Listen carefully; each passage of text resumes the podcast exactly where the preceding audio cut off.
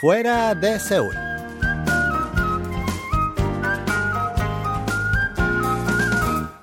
Hola amigos, les saluda Lucas Kim, su guía turístico en Fuera de Seúl.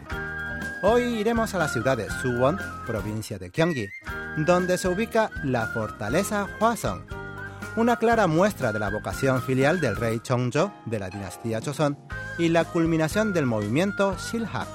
¿Me acompañan?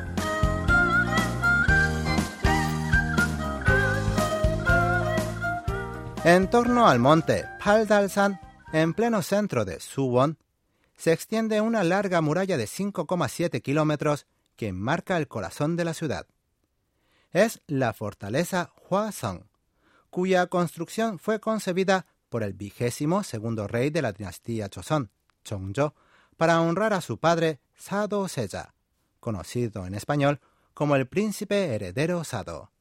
Sado Seja es recordado como uno de los príncipes más desdichados de la historia. Era el segundo hijo de Yongjo, el vigésimo primer rey de la dinastía, y fue nombrado heredero al trono a la edad de dos años. Era un niño brillante con mucho talento, y desde temprana edad ya demostraba gran interés en la política. Cuando cumplió 15 años, empezó a gobernar la dinastía como príncipe regente. Pero desafortunadamente nunca llegó a reinar porque a los 27 años fue ejecutado por orden de su propio padre, el rey Yongjo, por las calumnias orquestadas por sus opositores. Su muerte fue muy cruel, puesto que fue encerrado en un arcón de arroz donde murió de hambre al octavo día. Su tumba se situó en un primer momento en Yangju, actual distrito de Tongdemun, pero en 1789 su hijo, Chongjo, trasladó su cadáver hasta el monte Paldalsan, y en honor a su padre construyó la fortaleza Hwasong, cuyas obras llevaron dos años de 1794 a 1796. Todo el conjunto de la fortificación es una clara muestra del amor que Chongjo sentía por su padre.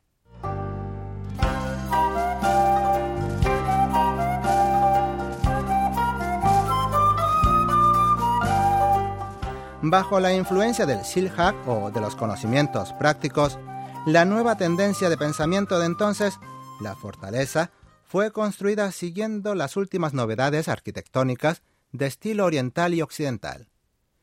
Por primera vez se utilizaron ladrillos para el muro, y también destaca por sus excelentes instalaciones de seguridad científicamente diseñadas.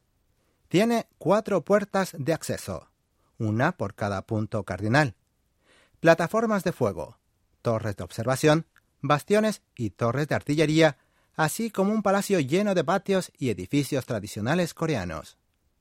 En reconocimiento de su valor histórico y cultural, fue designado como Patrimonio Cultural de la Humanidad por la UNESCO en 1997.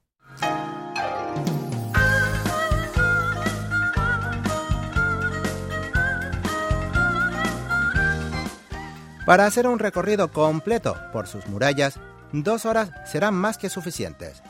Pero hará falta otra una hora más si quieren visitar el palacio. Pueden empezar el paseo desde cualquiera de las cuatro puertas, pero la ruta que acoge al mayor número de turistas es la que comienza en la puerta sur, Paldalmun, Tesoro Nacional número 402, que conserva su aspecto original. Pasando la puerta Paldalmun, se encontrarán con una torre de la campana, donde podrán tocarla en primera persona hasta tres veces. La primera por la salud de sus padres, la segunda por la salud de sus familiares y la tercera para su desarrollo personal. En la parte oeste verán una colina que les dará acceso a la parte más elevada de la fortaleza. Allí podrán disfrutar de una vista maravillosa y sentir como si la ciudad estuviera a sus pies. De la zona oeste a la zona norte se despliega un paisaje muy singular donde conviven el pasado y el presente. Por último, en la parte nordeste, caminando junto al arroyo de Suwon, llegarán a Hwanghongmun, una de las puertas más pintorescas de la ciudad. Construida sobre el arroyo en la parte inferior, tiene siete compuertas por las que pasa el agua, mientras que la parte superior se eleva una bonita estructura tradicional coreana.